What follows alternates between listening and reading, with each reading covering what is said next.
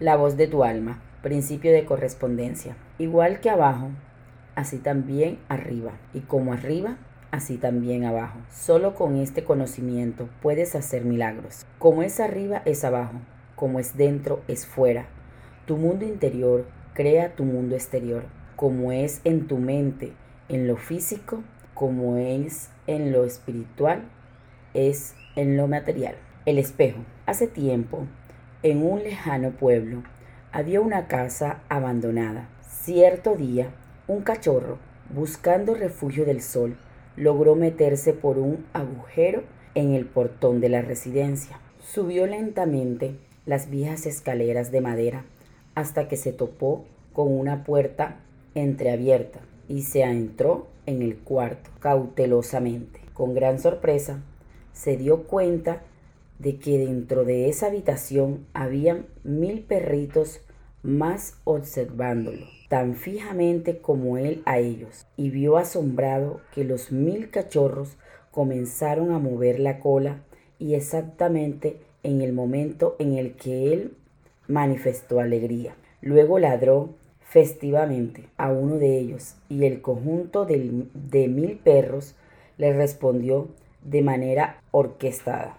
idéntica. Todos sonreían y latían como él. Cuando se retiró del cuarto, se quedó pensando en lo agradable que le había resultado conocer el lugar y se dio, volveré más seguido a esta casa. Pasado un tiempo, otro perro callejero ingresó al mismo ambiente. A diferencia del primer visitante, al ver a los mil congéneres del cuarto, se sintió amenazado ya que lo miraban de manera agresiva y con desconfianza. Comenzó a gruñir y vio maravillado cómo los otros mil perritos hacían lo mismo con él. Comenzó a ladrarles y los otros también hicieron lo mismo ruidosamente. Cuando salió del cuarto pensó, qué lugar tan horrible es este, nunca regresaré.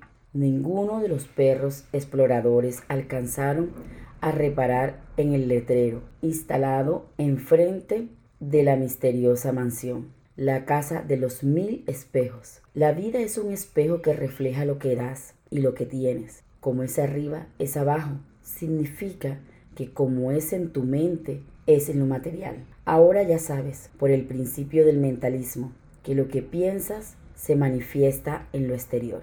Tu mundo interior crea tu mundo exterior. Vivimos en un mundo de dualidad, arriba, abajo, frío, calor, mental, físico, salud, enfermedad, aprobar, suspender, ganar, perder, reír, llorar, izquierda, derecha, etc. Y por supuesto nosotros, los seres humanos, también nos movemos en una dualidad, dos mundos, el mundo físico y el mundo metafísico, el mundo exterior y el mundo interior. Muchas personas viven sus vidas como dormidas, basándose simplemente en lo que ven a un nivel muy, muy superficial. Viven estrictamente en el mundo físico. Lo que vemos y percibimos tiene que ver con nuestro mundo exterior. Lo que no vemos, lo intangible, tiene que ver con nuestro mundo interior. En este sentido, podrías hablar de la realidad como un espejo dual de doble cara. Lo que ocurre en una cara se refleja en la otra. Si observamos la naturaleza, nos daremos cuenta de que también funciona así. Imagínate un árbol, lo que captan tus sentidos, los frutos, las hojas, las ramas, el tronco, etc. Es lo visible, tu mundo externo, pero hay algo que no ves del árbol, sus raíces. Las raíces del árbol tienen que ver con su mundo interno. Si te fijas en el árbol, todo lo visible se crea en lo invisible. Los frutos, las hojas, las ramas y el tronco se crean en las raíces. Las raíces son las responsables de que el árbol esté saludable, de buenos frutos, tengan unas hojas bonitas y su tronco sea fuerte para poder sostener todo eso. Cuando las hojas, los frutos y las ramas o el tronco no están saludables, es porque han sido un problema en la raíz. Si los frutos salen mal, no vas a abonar los frutos, ¿verdad? Abonarás las raíces. Los frutos, las hojas, las ramas y el tronco son un síntoma de lo que está ocurriendo a nivel interno en las raíces. Lo exterior es el resultado de lo interior. Como nosotros formamos parte de la naturaleza, tiene sentido que para nosotros también funcione este principio, ¿verdad? Entonces, si en tu vida, en lo visible, algo no funciona bien, la respuesta estará en lo invisible. ¿Es así? ¿Cierto? Si tu economía, tus relaciones, tu salud, tu trabajo, tu tiempo, tu familia, tu matrimonio, etc., no están funcionando bien, la respuesta está en lo que está ocurriendo a nivel interno, en tus pensamientos, emociones y sentimientos. Eso es lo que está creando todo eso que ves, a lo que es lo mismo. Si en tu mundo externo algo no está bien, la respuesta está en tu mundo interno. Tu mundo interno crea tu mundo externo. Tu mala salud, tu falta de amor o tu pobreza no son ningún problema. Todo eso solo es un síntoma de lo que está ocurriendo en tus raíces, en tu mundo interior. Cuando estás enfermo, sientes dolor, pero el dolor no es la enfermedad. El dolor es el síntoma que da la enfermedad. El dolor te avisa de que hay algo que no está bien y te lo localiza en una zona en concreto. Por ejemplo, si tienes dolor de garganta, eso puede indicarte que tienes las anginas inflamadas. Es posible que estés en un proceso vírico o algunas bacterias que haya afectado. Cuando tienes problemas económicos no es un problema, es un síntoma de que tus pensamientos, emociones, sentimientos respecto al dinero no son los adecuados. Lo mismo ocurre con tu salud o con tus relaciones. Fuera es un espejo de dentro. Un exterior desordenado suele indicar un interior desordenado. Un mundo interior se compone de tres partes tu mentalidad, tus emociones y tu espíritu. Tu mundo exterior es todo lo que percibes a través de los sentimientos, tu economía, tus relaciones, tu salud, etc. Lo que ocurre en tu mundo interior tiene tu correspondencia en tu mundo exterior. De ahí la importancia de cambiar nuestras creencias, pues éstas tienen su correspondencia en lo exterior. Como es arriba, es abajo. La mayoría de las personas viven a merced de las circunstancias y no son capaces de manera consciente de fluir en el transcurso de los acontecimientos de su vida. La vida es algo que nos pasa del mismo modo que pasan las cosas en un sueño inconsciente. Los acontecimientos siguen su curso independientemente de lo que tú quieras o no quieras. Parece algo irremediablemente fatídico a lo que el ser humano está condenado de por vida. La vida es así y no se puede cambiar. Pero lo que no percibimos es que estamos atrapados por el engaño del reflejo del espejo. Lo que en el espejo se refleja solo es una ilusión creada por uno mismo. En un lado del espejo está ocurriendo todo al mismo tiempo. Es lo que los científicos llaman el espacio de las variantes o los metafísicos llaman el mundo espiritual. Allí ya están aconteciendo todos los escenarios posibles. Existe un yo rico, un yo pobre, un yo saludable, un yo enfermo, un yo feliz un yo triste, etc. Todas las posibilidades ya existen en ese lado del espejo. Es el lado del espejo del mundo metafísico. El número de posibilidades es infinito.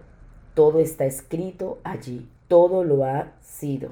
Y es y será. Es el punto desde donde algunas personas pueden tener sueños, premoniciones, conocimientos intuitivos o iluminación. Cautivados por el espejo, las personas asumen que lo que éste refleja es la realidad. Esto crea la ilusión de que lo que ocurre en este lado del espejo es la realidad y que está fuera de nuestro control.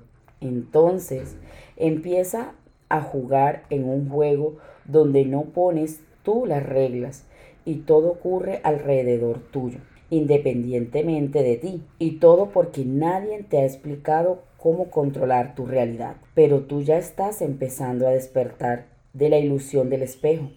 Ya conoces el, el, primer principio, mentalismo, y ahora conoces el principio de correspondencia. Hemos dicho que en el mundo de las variantes o el mundo espiritual existen ya todas las posibilidades, pero ¿por qué entonces tengo la vida que tengo? Si yo no quiero esto, ¿por qué tengo obtengo siempre lo que no quiero? ¿Cuál es la causa de que en mi vida solo se manifieste lo que menos deseo? Y la respuesta es, el universo es mental. Lo que tú piensas se manifiesta. Como es arriba, es abajo. Tus pensamientos, la imagen mental que tú mantienes la mayor parte del día en tu cabeza, es la encargada de iluminar aquella posibilidad o variante del mundo metafísico que verás reflejada en el mundo físico. Eliges mediante tus pensamientos y jamás falla. Sea lo que sea que pienses, sea consciente de ello o no, es lo que verás manifestado. Como ya sabes, tus pensamientos dependen en un 90% de tus creencias y convicciones, fruto de los condicionamientos. Así que los que refleja el espejo son tus creencias. Como el mundo físico es más denso, la sensación de ver la materialización una vez has cambiado tus pensamientos y seleccionado otra variante es más lenta, casi imperceptible para nuestro sentido. Es por ello que muchas personas abandonan el camino porque se fijan de lo que ven pero recuerda, la energía se dirige hacia aquello que le prestas atención. Si lo piensas conscientemente, me estás gestando. El principio de correspondencia nos dice que como es arriba, es abajo. Arriba, en el mundo metafísico, existen todas las posibilidades. El espejo refleja abajo, en el mundo físico, aquellas posibilidades que seleccionamos en el pensamiento. Platón también hablaba de ello. Él consideró que la realidad se divide en dos grandes géneros. El mundo sensible también emplea con frecuencia la expresión mundo visible y el mundo inteligible o mundo de las ideas. Para Platón, en el mundo de las ideas estaban las esencias de las cosas y en el mundo visible se representaban las imitaciones de estas ideas, o lo que es lo mismo, como es arriba, es abajo. Tus ideas se representan en el mundo sensible, ofreciendo una imitación tal como es arriba, es abajo. Tal como son tus ideas, es tu mundo visible o sensible. En física cuántica se dice que el universo lo componen dos tipos de fuerza, las visibles y las invisibles. Según la física cuántica, las fuerzas invisibles son las responsables de las fuerzas visibles. En los pergaminos encontramos en el mar muerto uno de los fragmentos conocidos como la, la canción del sacrificio del sabbat. Se traduce como lo que ocurre en la tierra no es sino un pálido reflejo de esa gran realidad mayor. Es decir, nosotros creamos en un mundo invisible el molde de lo que luego será nuestras relaciones, nuestro nivel de vida, nuestra salud y todos los resultados que vemos a nivel físico. La sustancia universal rellena ese molde y da vida proyectándolo al otro lado del espejo. Por lo tanto, debes convertirte antes en la persona que obtendrá aquello que tú quieres en el mundo físico. Debes pensar y sentir como si ya lo tuvieras. Debes crear una imagen mental clara de aquello que deseas obtener, participando de ella y dándole todo lujo de detalles. Pronto lo verás proyectado detrás del espejo en tu realidad. Concéntrate en el resultado final. Un error muy común es enfocarte en el camino hacia la consecución del objetivo. Eso es lo que hace todo el mundo debes enfocarte en el molde, en el resultado final y a partir de ahí No pensar en el futuro, logro, sino recordar el logro. En tu molde ya lo tienes, ya lo tienes. Ahora tienes que actuar como, como si. Esta es una parte vital de tus visualizaciones, del molde de tu objetivo. Debes tener la conciencia de que ello ya forma parte de tu vida, no visualizarlo como si lo fuera alcanzar o visualizarte alcanzándolo, sino visualizarte disfrutando de ello con total normalidad. Ya es tuyo, ya lo lograste y lo estás disfrutando del mismo modo que disfrutas de todo lo que ahora ya tienes. Esa sensación de que ya es un hecho es lo que tienes que buscar. Y recuerda, la realidad cambia a partir de nuestro enfoque y cuanto más te enfocas, más cambia. Fabrícate una imagen mental de aquello que quieres conseguir, más allá de tu cuarto físico actual. No importa, piensa en lo que quieres a toda hora. Intégralo en tu conciencia hasta que ya no distingas si es real o no. Es entonces cuando lo verás en tu vida como parte de magia pero no es magia, son leyes y son exactas. Debes pensar y actuar como si eso ya se hubiera manifestado. Entonces, estás creando las condiciones para que el universo se amolde a tu nueva situación y puedas permitir la manifestación. La serpiente que incitó a Eva. Una vez más, si nos fijamos en la historia de Adán y Eva, que comieron del fruto prohibido del árbol, de la ciencia, del bien y del mal. ¿Quién incitó a Eva? ¿La mente y el alma? ¿A comer del fruto prohibido? La respuesta es una serpiente. Una serpiente recta por un suelo. Simboliza lo físico. Como es arriba, es abajo. Como es en el cielo, es en la tierra. Como es en tu mente, es en el terrestre lo material. La serpiente nos indica que no debemos caer en la tentación de pensar lo contrario, que lo material puede influir en lo espiritual, que lo que hay abajo influye en lo que hay arriba, porque si creemos eso, comeremos del fruto prohibido y se nos expulsará del paraíso. Nada que puedas ver, nada de lo que te esté ocurriendo puede afectar tu mente y a tu alma. No debe ser así. Lo importante es lo que piensas si tu situación actual es mala y deja que lo que ves te afecte, comerás del fruto prohibido y obtendrás más de ello. Pensarás otra vez en negativo y como es arriba es abajo. Volverás a tener más y más y más. En definitiva, no te dejes afectar por tus circunstancias actuales. Eso solo marca lo que pensaste en el pasado. Si dejas que la serpiente del pasado te haga comer del fruto prohibido de los resultados que has obtenido, no podrás vivir en el paraíso jamás. Cuando Adán y Eva comieron del fruto prohibido, se sintieron desnudos.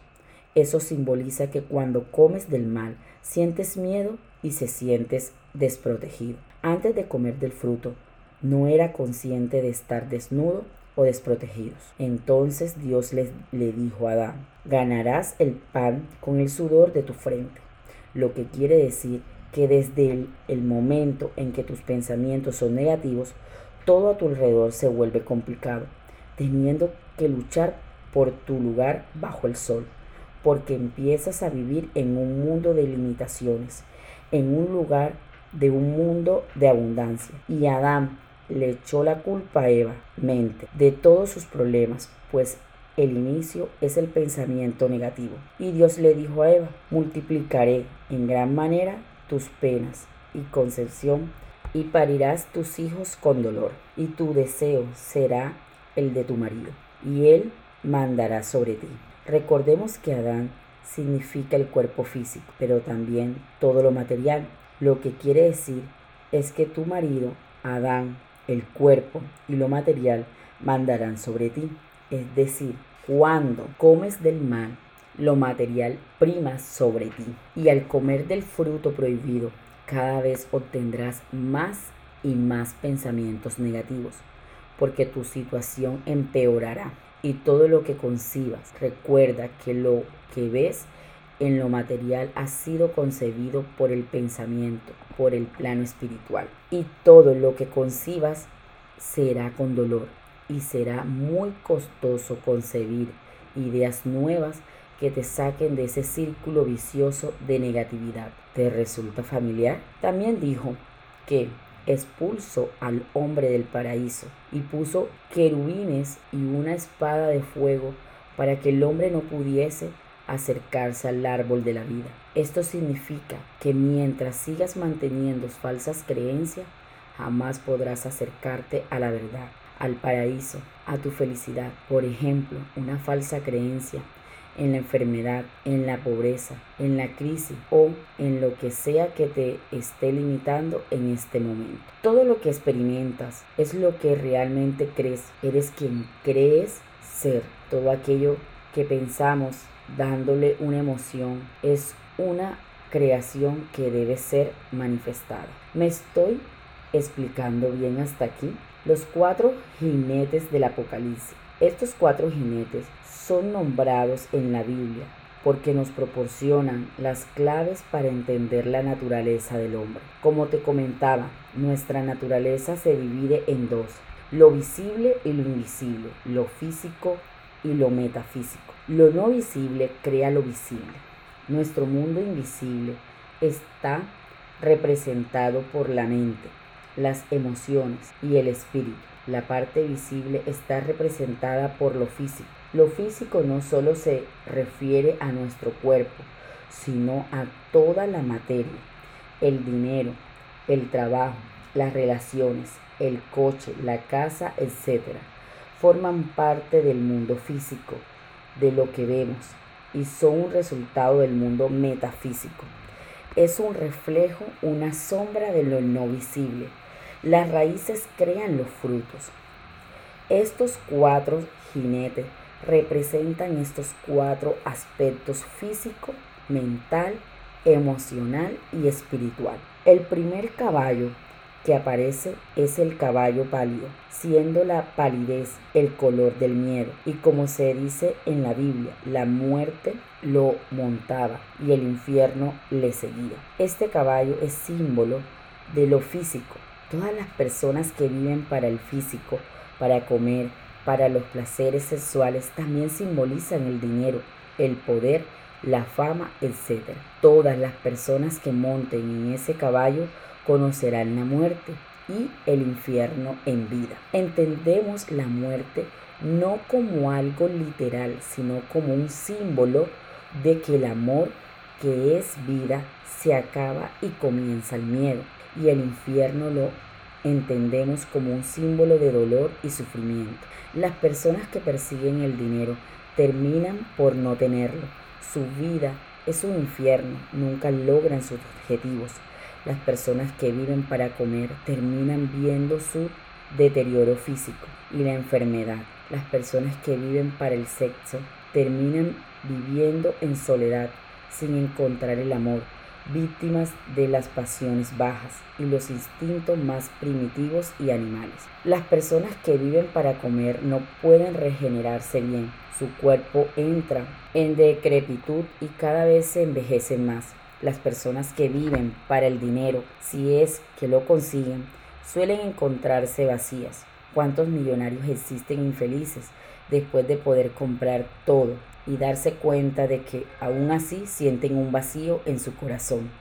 Muchos famosos, estrellas de espectáculo y la televisión terminan muy mal o suicidándose. Otras personas lo que persiguen es la fama o ser importante. Terminan haciendo cualquier cosa por conseguirlo, vender su alma y el infierno les encuentra. Por eso se dice que el caballo pálido lo monta la muerte, miedo, y le sigue de cerca el infierno, dolor y sufrimiento. El segundo caballo al que hace referencia es el caballo rojo, que simboliza las emociones. Este jinete sujeta una gran espada.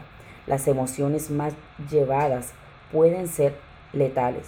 Si no puedes controlar tu emoción, esta te controlará a ti y terminará arruinando tu vida. Un hombre sin control emocional es como un niño pequeño. El estado emocional es el causante de tu vibración, es el que manifiesta tu realidad junto a tus pensamientos. Recuerda que los pensamientos llevan a las emociones, las emociones a las acciones y las acciones a los resultados.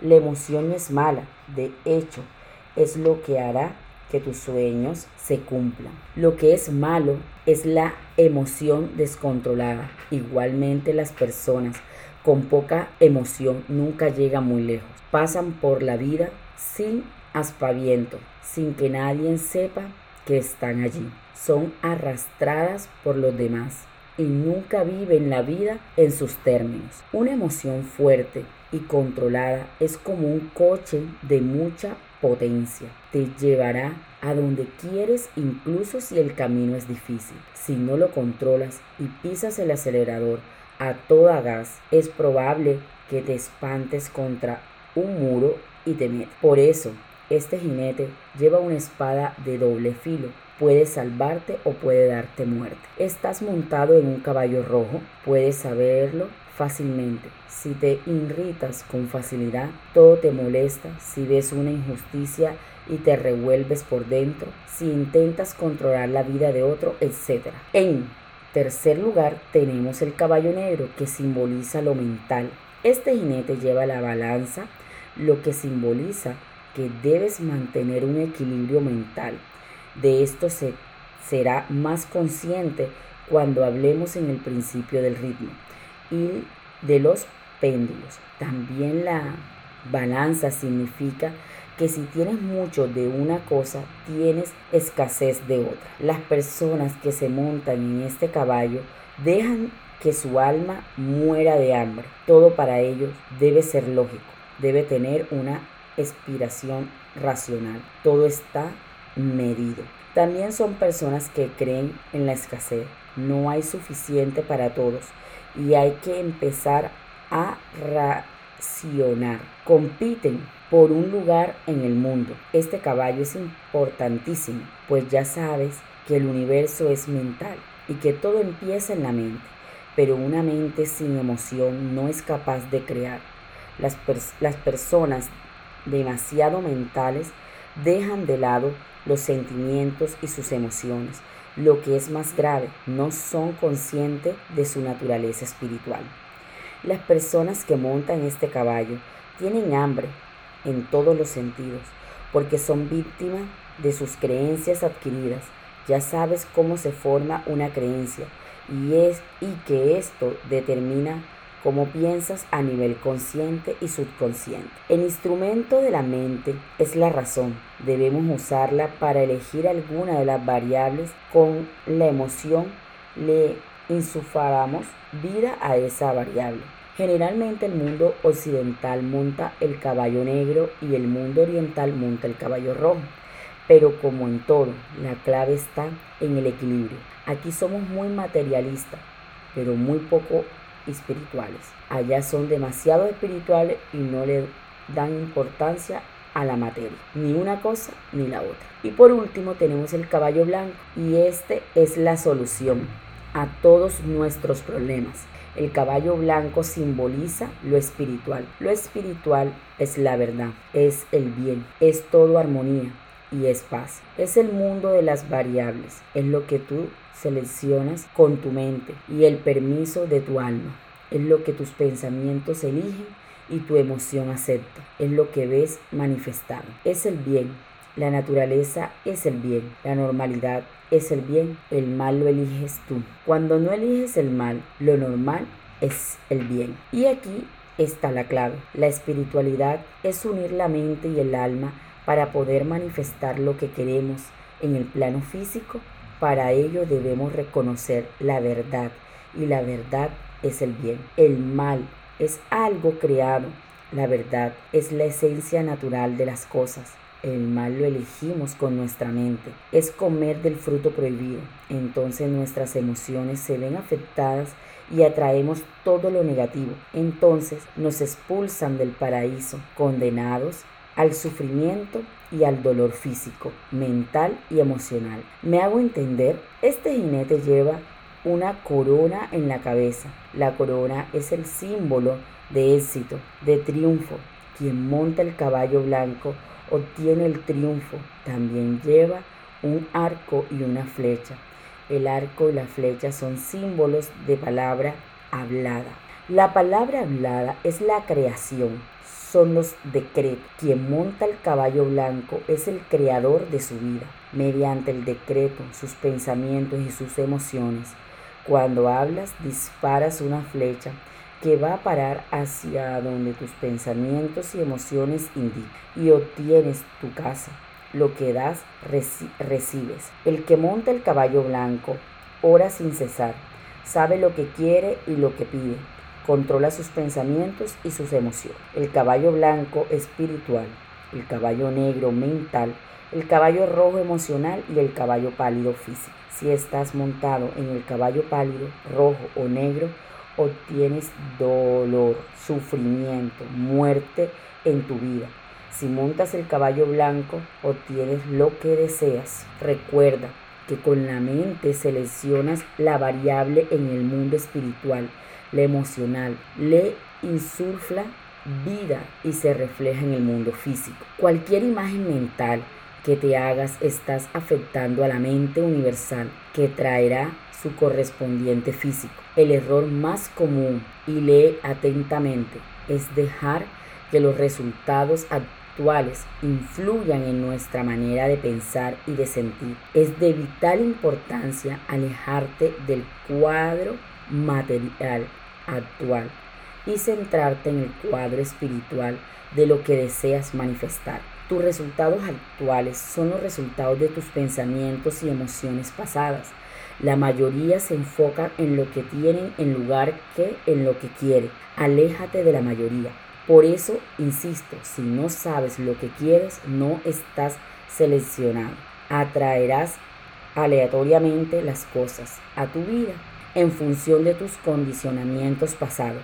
Selecciona lo que quieres, cambia tus creencias, emprende acción masiva. Ríndete ahora. La vida no es una lucha, Obtendrás tu libertad cuando te rindas. El mundo es un espejo que refleja aquello que tú le das. Si crees que el mundo es la lucha constante, el mundo luchará contra ti. Si estás desconectado con el mundo, este te vuelve, te vuelve la espalda y todo lo determina tu actitud. Desde pequeñito te enseñaron a luchar por lo que quieres entraste en la batalla del logro. Lo que no te enseñaron es que si luchas es porque temes perder y es exactamente lo que ocurre. La vida es un banquete, es como ir a un restaurante de buffet libre. Simplemente elige y no te preocupa porque sabes que hay de todo y para todo. Entonces tu principal problema ante tanta abundancia de aliento es que no sabes lo que te apetece como en la vida. El banquete está servido, simplemente elige que te apetece y dirígete hacia ello. ¿Te preocupa? ¿Tienes miedo? Pues así debe, debes ir hacia tus sueños con la misma aptitud. Obtén claridad. Tu trabajo es eliminar todas las resistencias que te has creado, los muros que has construido alrededor. Debes limpiar tus emociones no tendrán que ir hacia tus sueños, sino que tus sueños vendrán hacia ti. Y encontrarás a muchos mediocres que medio creen e intentarán decirte que no puedes y también intentarán llevarte a su terreno.